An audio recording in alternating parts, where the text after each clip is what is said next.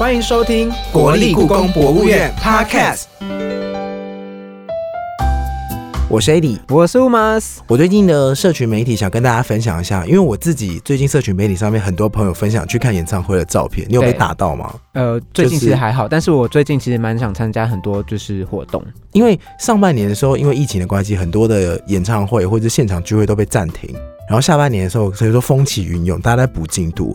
我自己是因为没有抢到票，所以我有时候在家里会自己去补一些我以前存下来或者我买的 DVD 的那个影片。嗯嗯，然后因为我很喜欢那个 Mariah Carey 玛利亚凯莉，就是西洋音流行音乐天后。嗯她出场的时候，每一年都有新的改变。她可能有时候是被人家被歌手抬出来，然后有的时候是用躺的方式出场。有一年很好笑是，她坐在那个办公室的轮椅，办公室的轮椅，办公室的滑椅，就是有时候办公室的椅子不是有下面可以滑的吗？对，她就穿着演唱会的打歌服，嗯她就坐在那上面，然后大概有十个她的 dancer 慢慢的把她推出去，她就坐在上面唱歌。嗯，然后我当下真的觉得太荒谬，可是很好笑，很尊爵的女王感。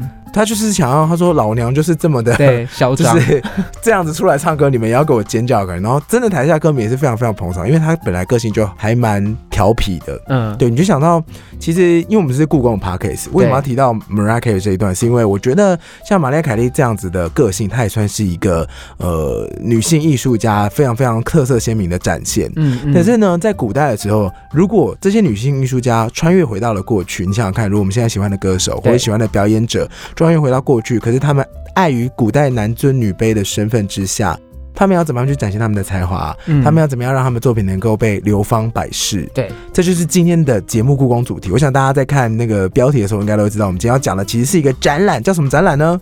最近故宫就有一个叫“她女性形象与才艺”这个展览。那透过这个展览呢，就要带大家去看到古代女性的不同的面貌。那在进今天的展览介绍跟嘉宾介绍之前呢，我们就来听听看我们的故宫小百科。多元又迷人的女性面貌，在大多数人的印象中，听到以女性为主题的绘画，经常容易把它跟仕女画、美女图之类的作品联想在一起。但事实上，女性所扮演的角色有更多丰富又迷人的多元面貌。在中国历史当中，流传了许多优秀的女性艺术家，Hello，努力透过不同的方式让大家看见他们的作品。今天就带大家一起来探索吧。刚刚听到的故宫小百科呢，跟我们分享了古代多元又迷人的一个女性样貌。那今天呢，我们就邀请到国立故宫博物院书画处的刘芳如处长，要来跟我们分享，就是在中国古代历史中的所有女性的样貌以及艺术。那我们来欢迎我们的刘芳如处长。欢迎欢迎处长处长好。主持人好，处长好嗯各位听众朋友，大家好，我是故宫书画处刘芳如。处长你好，那我们今天呢，之所以会邀请到处长，是因为我们前面有提到嘛，就是今年呢，故宫呢在十月初的时候举办了一个她女性的形象与才艺的这样子的一个展览。那我想要请问一下处长，因为我们通常在聊到女性的才艺啊，或者什么的，其实在古代啊。女性她其实是很难去发挥她自己的才能的，那通常都是女性扮演的角色，可能就是比较是居家的角色，就是在古代的时候。那我们就很想要问一下处长啊，就是按照处长的了解，就是呃，女性在中国历史中，如果她想要去发挥她的才艺的话，她是不是需要克服什么样的困难，或者是说她们应该怎么去面对说她们在这样的一个转折点的一个矛盾这样子？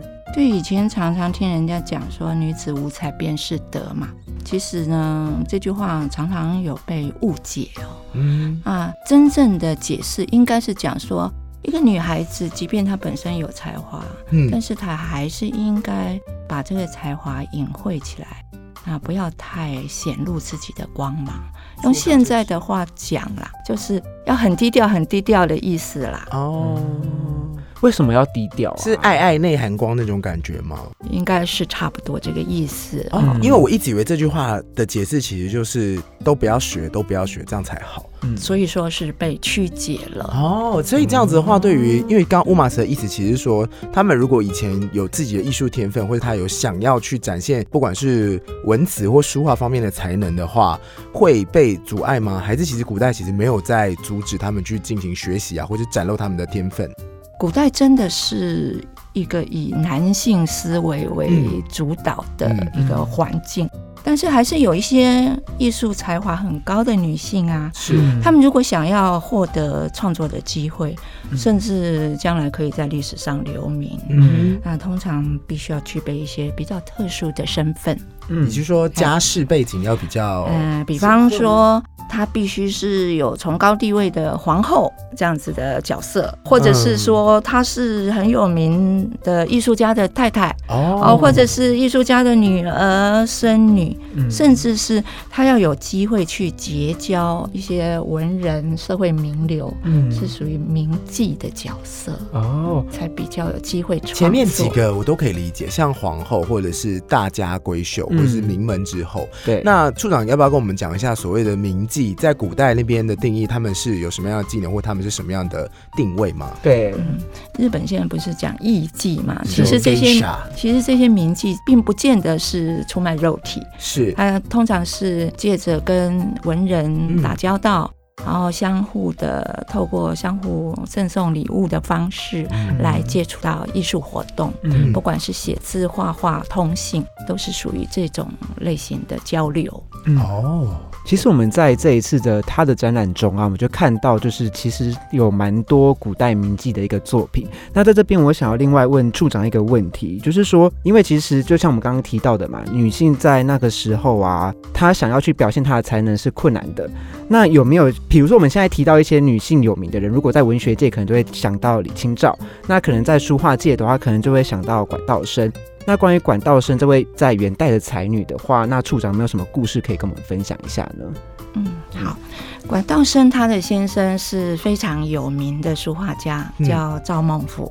管道生是在二十八岁的时候嫁入赵家的，算晚婚，相当晚婚。那就是因为接受到老公的潜移默化哦，所以她不管是在画画、写字，或者是写文章，各方面都有非常高的成就。嗯，那我相信有一首歌哦，大家一定可以朗朗上口。叫你侬我侬哦，告诉大家那首歌曲原创人就是管道生哦。我泥中有你，你泥中有我，你唱出来吧。这个词这么久哦，对，嗯，我不会唱。他为什么要创作这个我侬词啊？就是因为赵孟頫在五十岁的时候，有一次突然间想要纳妾，嗯，那管道生为了想要规劝她的老公回心转意。才创作了这首《我能词》。嗯，那他先生看到了之后，真的是深受感动，就从此打消了纳妾的念头。其实我觉得这件事情在古代很了不起，是，就是女性就是可以就是去有一点点像是对所谓的父权做一点点的小小抗议，但她是用柔性的方式去做。是啊，我觉得很厉害，就动之以情啊。嗯，毕竟那个年代纳妾是就还蛮常听到的一件事情。那老师，我也想要问一下，就管道生，那他的作品是如何在他创作这一块呢？嗯，我们刚才聊到的是他的故事嘛，那他在他的创作这一块，比如说他在书画上面的长才，或者是他展现的作品，大概会呈现什么样的样貌？这样子啊，我们这次在展厅里面就陈列了一幅管道生写给中峰和尚的感谢函。嗯，那这封信呢，全长有五百个字。嗯，他用的是楷书、行书、草书三种。不同的字体来撰写这篇，他是有意而为之，还是随性所致？你想嘛，呃，一个艺术家他要寻求作品里面的丰富多元，他如果从头到尾五百个字全部用单一的字体来书写，那比较容易乏味嘛，所以他就很大胆的啊，融合了各种不同的书写方式，所以这封信。不仅仅是一封感谢函，它更是一个高超的艺术作品啊！这还蛮超出我的我一般的过往的观念，因为以我们现在来说，如果我们要写一封信呢，嗯，你一定要格式或者字体大小，你要弄得很好。比如说送公文信函，或者是你给客户的信好了，我们就会大小都确定，就标题稍微大一点点，所以字体不一样的时候，你就会特别抓出来说这个字体为什么跑版的。对。可是以前古代反而这是一个展现的机会，是你要把它改字。我其实没有想过他们是这样子塞巧思进去的。其实不管是男性也好，女性也好，在书法作品里面讲求的就是要有变化，嗯不要一成不变的书写。嗯，哎，那像老师刚刚提到的管道声啊，或者是说我们在更早的时候有聊到说，像是古代的女性的作品要被看见，或者她可以抒发她的才能，通常她有特定的角色，她可能是皇后，她可能是皇宫贵族之女，或者是她可能是老师刚刚提到的名妓。那我就想要问老师说，那在这么古代那么保守的一个社会风气之下、啊，就是女性艺术家的作品要如何被重视，或者是如何被看到，这个过程它是不是有一个什么样的因素在里面？对，嗯呃，其实以故宫的收藏来讲哦，全部出自女性艺术家的作品只有两百多件。嗯，那相对于我们故宫收藏有女性形象的绘画，高达两千多件，嗯那个多跟寡之间的悬殊是很明显的。嗯所以确实，以前女性艺术家能够被流传下来，创作已经不易了，要流传下来的作品更加的稀少啊。那在哪些情况它可能会被流传下来？比方说，呃，我们这次展出一个南宋宁宗杨皇后，嗯哼。她就是因为常常会在宫廷里面画家的作品上面题诗，所以呢，随着那些画家作品的流传，他的诗也跟着流传下来了。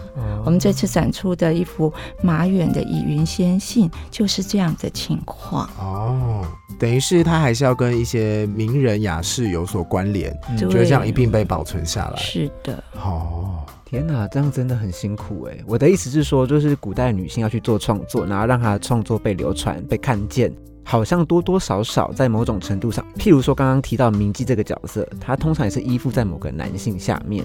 所以他才有展现这个才能的机会啊，这样好可惜哦。如果是这样子的话，他们也有另外一个角度被记录下来吧。我自己在看这个展览的时候，像刚刚乌马斯有提到，里面有些名妓嘛，但通常跟名妓有关的话呢，就会有一些恋爱故事、是爱情小事这样。然后不管他们，比如说他会说某某名妓他自己的恋爱故事，他很勇敢的去追寻爱情啊，然后某一段被画下来，然后就变成了一幅作品。嗯我觉得这应该也是一种程度的记录吧。嗯，或者是说某些文人的风流的雅士，譬如说，我记得有一张画，他是在画说，呃，哎，我有一点忘记他的那个，他是一个很嚣张跋扈的文人嘛，然后有一个艺妓去表演给他哦那一，段，我知道你说的，我就说那是古代的仙人跳。嗯，对，有一点。有一 那到底是什么故？因为他那个文言文我有点看不太懂，老师可以给我们介绍一下这个作品吗？那主持人刚还记不得那幅画的名字，因为他的名字真的很有点难好记。我我揭晓一下答案哈，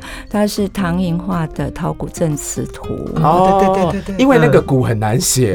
陶谷赠赠词是陶谷是一个人，然后嗯赠送是赠送词书词这样子。嗯我简单的说一下这幅画的故事好了啊啊，陶谷他是呃宋朝初年的一个名臣，那有一次呢，他就代表朝廷，就是宋朝出使到南唐去，那个时候南唐还没有被北宋灭亡嘛，所以他是代表一个使臣的角色，有点类似外交官。对。嗯嗯。那因为路途遥远啊，他中途要下榻在一个驿站里面，是，那当天晚上呢，他在很无聊的情况下，就到驿站的花园里面去散散步，然后就很巧妙的邂逅了一位端庄美丽的女子。嗯就相识之后，知道这个女子的名字叫秦若兰，嗯很美的名字啊、他就展开了热烈的追求。那因为陶谷本身也是文人嘛，所以他就写了一首词叫《春光好》来送给秦若兰。嗯，那后面的发展呢，就点点点啊。第二天呢，陶谷就到了南唐朝廷里面去了。嗯那当时的皇帝叫做李璟，嗯那李璟呢就很热诚的款待这位远来的使者嘛。可是呢，陶谷他一开始是装成一副哈道貌岸然、哈不可侵犯的样子。嗯嗯后来呢，李璟啊，他就传唤朝廷里面的功绩出来表演歌曲，嗯来缓和这个气氛。嗯哼，啊，结果陶谷一看之下，原来就是秦若兰。对，嗯抱着琵琶走出来的，居然就是秦若兰，而且呢，在那个朝堂之好上尴，尬。对对他所演唱的那个曲子，就是前一天晚上陶谷送给他的春光好啊！你想好陶谷尴尬哦！多尴尬？据说当时他就仓皇而逃了。李景完全不给他一点面子，哎，他这是一个很高明的外交手段，对啊，还整个设下陷阱。那这个故事讲起来有点长，可是呢，画家唐寅就是唐伯虎嘛，嗯嗯，那他是很巧妙的截取了整段故事里面最高潮的那个片段，就是啊，陶谷。在驿站的花园里面，嗯跟秦若兰面对面。那陶谷坐在榻上啊，手里拿着毛笔跟砚台纸笔这些，要准备要写字的样子。秦若兰呢，当时也是手拿琵琶在弹奏乐器，整个情境是非常优雅的啊，所以说是一幅艺术价值很高的作品。这件作品现在是我们的国宝了耶。嗯我知道，因为那个时候我们在看的时候，我马上说、啊 有国宝，我们先看这一幅。因为大家如果去看故宫展的话，这一幅是国宝，会有国宝两个字对，他会在上面打上国宝，这一幅画作其实也蛮大的。我那时候嗯、对，我那时候看的时候。就是不太了解这个故事，我大概看一下，想说应该背景故事还蛮精彩。但今天听处长讲完之后，我觉得各位听众，如果你去到看我们今天故宫的这个他的展览的时候，你应该可以把这个故事带入，看一下当下的情境，你会觉得更有意思。对而且对，它那个画面的取景的方向有点像是挂高高的一个监视器的画面，从上面这样拍下来，嗯所以整个画面是蛮完整的拍出来的。嗯嗯，而且刚刚那个 Eddie 有提到啊，这次展览里面呢、有很多很精彩的作品。那我们就发现一件事情，这次的展览里面总共分成两个大主题，一个主题是群芳竞秀，一个主题是女史流芳，这两个大单元。那针对这两个大单元呢，可以请老师介绍一下它的内容有各有什么样的特色吗？为什么会做这样的区别呢？这次故宫推出她女性形象与才艺特展，总共讲展出了七十一件作品，分成两大单元来陈列。那其中群芳竞秀展出的大部分是历代男性艺术家所画的女性形象，哦，那女史流芳的全部是女性艺术家的作品，虽然只有十八件啊，不过呢，呃，他们已经呢可以从女史流芳这个单元，已经可以展现出女性画家，不管是画花卉、画草丛、画山水人物，各种题材上都有蛮优异的表现。嗯那另外当然也有擅长写书法的女书家，嗯以及擅长刻丝刺绣的女性工艺家，面相是相当丰富多元的，虽然只有十八件而已。哦老师刚刚讲到这两个分类，一个群芳竞秀跟女史流芳，其实就像我们刚刚前面提到的问题一样，是就是我们要怎么样让这些女性创作者或是古代的女艺术家，她的创作能量可以流传下来。其实今天这个两个分类大概就告诉你，能够保存下来的方式大概就是这样。那我另外我想提的是，有一区展区是好像在小小的锦绣扇上面，就是它有很小的画作上面，然后那边有一整排都是女史流芳的创作，我觉得她的笔触都很细腻、很珍惜，就是下笔很轻很干净。我那时候看的时候有觉得说，哦，这个感觉很像女生的画风，就是很一笔一画都非常的轻。对嗯。啊、总体而言啦，女性艺术家的作品真的大部分是比较娟秀的。嗯。嗯，那当然，因为当时的时代环境，就是她既然不可以像男生那样去接受学校教育，嗯也不可以去参加科举考试，嗯。那甚至呢，她也不可以随便的出门去旅游。嗯当然会局限到他创作的素材，嗯嗯所以一般来讲哦，虽然我们这次看到哦了山水花卉人物，嗯但是总体的特质就是他们都比较哎娟秀一点。了解。哦，所以才那么多蝴蝶啊，然后花卉啊，这些都是在呃花园里面嗯能够有一幅亲眼难得有看到。画到，就是山山山山水水。对比较少，比较少。哎、我觉得很有趣哎，因为其实我们通常在看，尤其是古代的书画的时候，男性真的很常会有那种大笔一挥，然后就是很粗的那一种线条或什么的，但是在女性中真的很少看到这样子的一个特特力道很强劲的那种、嗯，都是那种很娟细。那我觉得可以扣回我们前面讲的，就是所谓的爱爱内涵光这种感觉，就连他们在书画的感觉都是隐隐晦晦，然后很娟细的这样子的一个呈现手法。是，嗯，我觉得蛮有意思的。但对于这个女性的形象的诠释啊，那除了男性、嗯以前的男性文人，他们可能男性文人。好，以前的创作者他们在描绘女性的时候，可能是第一个是他们生活嘛，或他们那些听到恋爱故事里面的女性，嗯。还有创作类别是关于神仙的那种，比如说像何仙姑，或者是像仙女类型的这样。嗯嗯。我自己是有看到有一幅也是特大幅挂幅的，那好像是五大幅画都是挂着的，有一个也是画寿桃的那个仙女吧，钱惠安的瑶仙献瑞，嗯，那个画很精彩，我个人也很喜。欢。我喜欢的点是因为它就是它的寿桃非常大，大概跟篮球一样大，然后仙女就是这样，那而且仙女在背着那个寿桃的时候，我会发现她的指甲真的好长哦。是老师，你有注意到吗？她的指甲大概就是有一点三十公分那么长。嗯，他们为什么仙女的形象要画成这样？还是指甲说是一个很特别的象征？指甲长的话，嗯，其实很多以世道题材呃来创作的作品里面，嗯。都可以看到女性的形象。嗯。那我们这次也展出蛮多幅哦，除了主持人刚才讲的那一幅钱惠安的摇仙献瑞，嗯其实早期也有比较呃娟秀的嗯。那种，像元代呃魏九点画的《洛神图》啊，是那还有就是在民国时期啊，也有几位很著名的画家，像张大千啊，还有丁衍雍啊，他们都擅长把古代女仙的故事呢容纳到画幅里头。而且呢，啊、因为时代跟画家个人个性的关系，所以每一件作品表现出来的面貌都很不一样。嗯那您刚才喜欢的那一件钱惠安，因为他是上海的很有名的画家，嗯，那上海画派有一个共通的特色，就是用笔比较写意豪放。写意豪放。对，那钱惠安虽然他这幅画呢，也说他是学习了明代的风格，可是呢，他真正能够展现出上海绘画共通的特色，所以用笔很大胆，那颜色也非常鲜丽，在造型上。不管是你说的寿桃也好，或者是他的指甲也罢，那都表现出跟凡人不一样的形象。嗯。那老师，我想要问你一下，因为我们有看到，就是说女性生活那一面的画作，也有看到老师刚刚提到的比较仙气、比较是天上女神那种天上仙女这样子的形象的画作。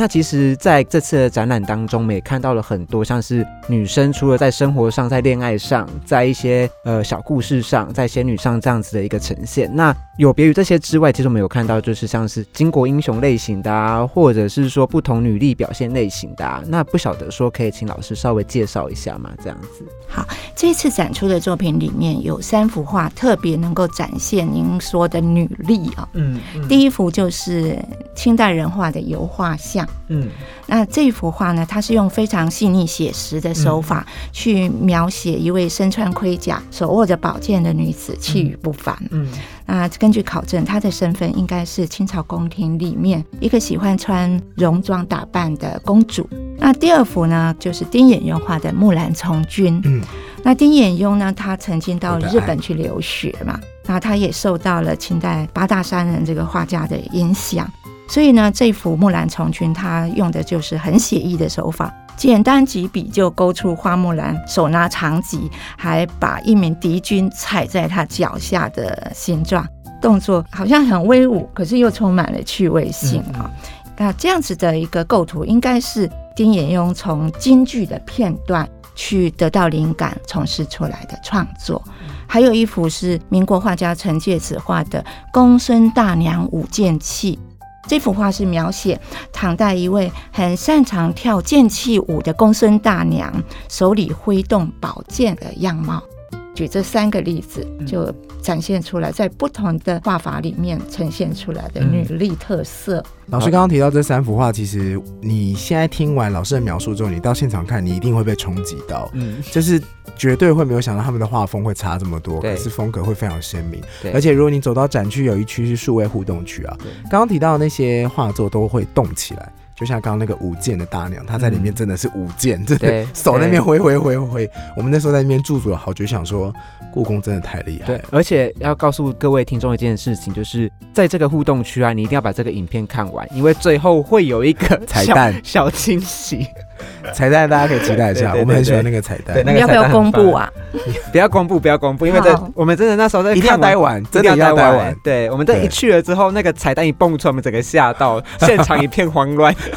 对，而且呃，手机要拿出来，对，手机要拿出来。对，很棒，那真的很棒。对，很有趣。对，那另外刚刚我想再另外提一个我自己喜欢很喜欢的作品，就是《汉宫春晓图》。嗯，里面这个图，我光看这个图就觉得应该要花个十几年来完成吧。它的长度跟它的细致程度，都让人家想说哇，真的是无比的佩服。它其实讲就是是不是汉代后宫的一些生活、日常生活，然后就是宫女百态。嗯，我那时候发现这幅画，它除了画风很细致之外，然后它的画工很厉害，还有一个很棒的点是，它把那个年代的日常生活都画出来，是可以让你观察说他们以前到底都在干嘛，做什么都在做什么，然后与什么东西为伍。嗯嗯对，这幅画就是明代很有名的仇英他所画的《汉宫春晓长卷》嘛。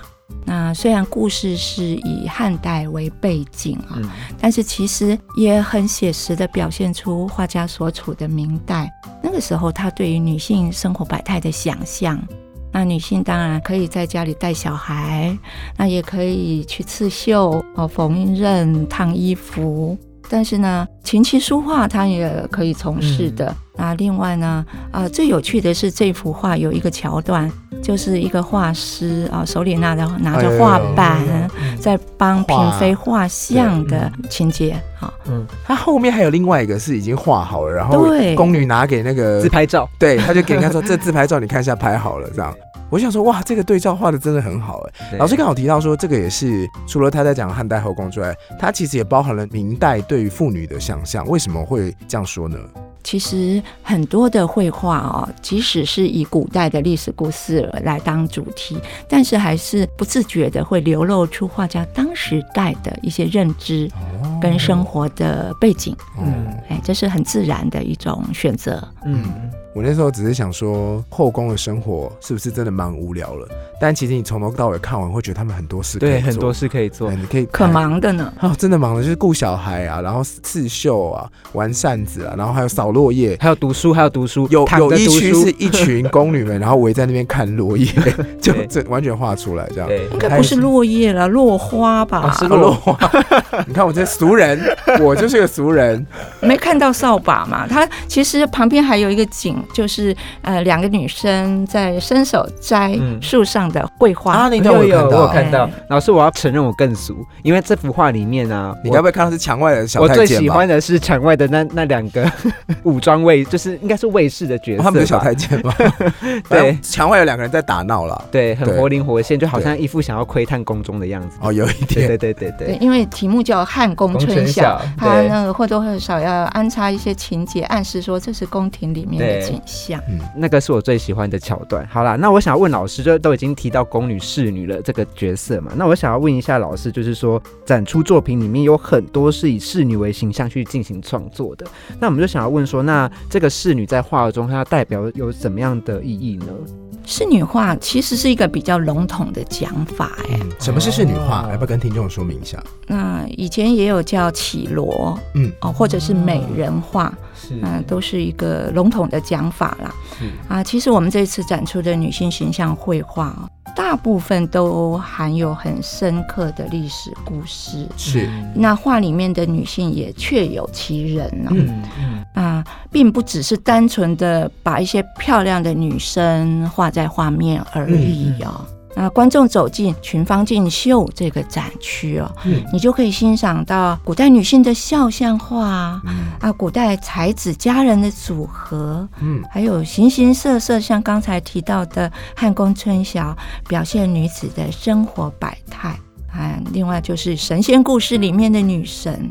那我们是希望哦，大家看过这么多精彩的作品以后，能够更深刻的去了解不同时代女性的审美品味，跟她们背后很动人精彩的故事啊。那我想，假如各位有兴趣的话，你可以试着用你二十一世纪的视角来比较古代跟现代女性的不同。会有一些共鸣了。对，也许你可以发现嗯更具有新奇感的话题哦。我会说会有一些共鸣，是因为其实里面有一些展的画作，它里面做的事情跟动作，你现在也会做。比如说 看书的时候，旁边有一只猫相伴。喏，比如说你可以到呃，里面有一幅画是有一位侍女，她是坐在石头上面，而且他画的很细有，石头上面还铺了一个垫子，然后她就坐在竹林里面看书。大家现在是不是在校园里面也是做一样的事，就是坐在大树下一样看书？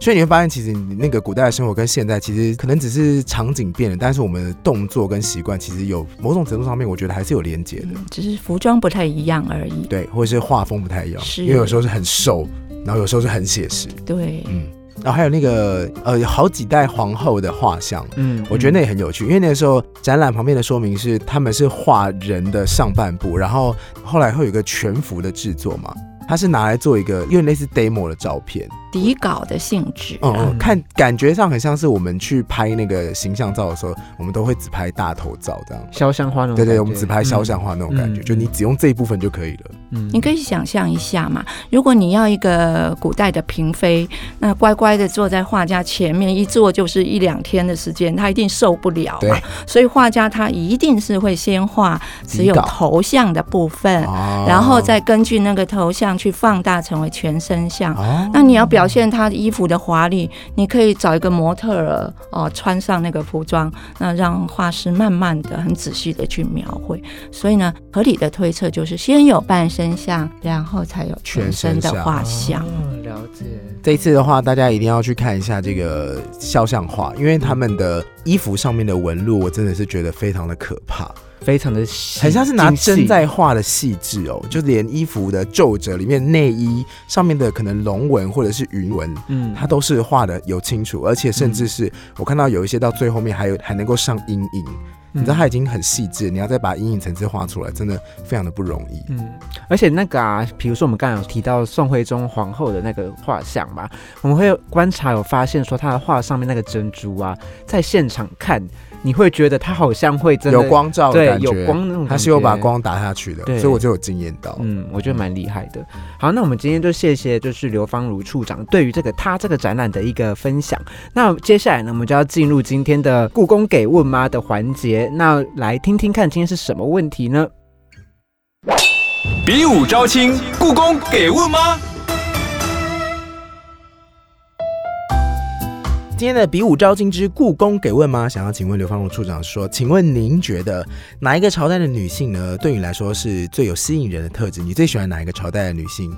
我以前啊身材比较瘦的时候，嗯，很欣赏明代唐伯虎跟仇英笔下那种啊、柔美婉约的形态。嗯，可是现在体重增加啦，我就觉得，诶，唐代仕女画那种呃丰腴圆润的女性形象也很吸引人呐、所以啊，根本美就没有一成不变的标准嘛，看个人的喜好而已。只要呢能够保持健康，不要过分的去追求太胖或者太瘦的极端就可以啦。嗯，就是我觉得，就是现在女性的美啊，是现在已经越来越朝向，尤其是现代当代女性的美越来越朝向一个所谓的健康美这样子的形式去呈现，已经不会去太过偏重说，哎、你一定要极瘦，或者说你一定要哪里一定要极好看才是美。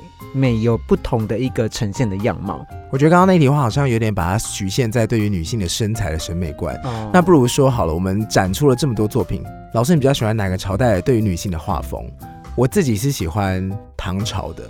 有有有画唐朝的女性的，因为我自己很喜欢故宫那个像是什么仕女俑这类型的作品，觉得哦好可爱，是从哪个角度拍都很可爱，然后还有他们的那个发髻我也都超级喜欢的，所以那个年代的形象相关的艺术创作我都觉得有一种很亲切的感觉，因为它的呃整体造型比较圆润嘛，所以我其实比较喜欢唐代的这种造型的创作。那老师你呢？我也有同感、哦，我们也是唐代。哎，因为我体重的关系嘛。哦，我不是哦，我只是单纯觉得圆圆的很可爱。哎，我们这次虽然没有展出唐代的作品，对，这是但宋代以后。，对有些宋代仿唐的作品，嗯，它还是很写实的展现出唐代那种丰腴啊健美的感觉。嗯，或是唐代女性特别的那个发髻，是的，对，全部都有在展出那叫来。堕马髻，对坠马髻坠马髻，坠马髻很可爱。对你喜欢的话，在那个那个欧米亚给区也有啊。哦，对，我们要给区买的它好像吧。画成了，它好像做成那个什么颈枕吧。颈枕对，哦这个真的超赞的。男生也可以戴哦。对，大家可以那个现在搭高铁嘛，对，还暂时不能搭飞机，那我们搭高铁可以用一下。好，那我们就谢谢今天刘芳如处长的分享。那我们真的两位主持人也要非常疯狂的推一下这个她女性的形象与才艺这个展览，真的非常好看。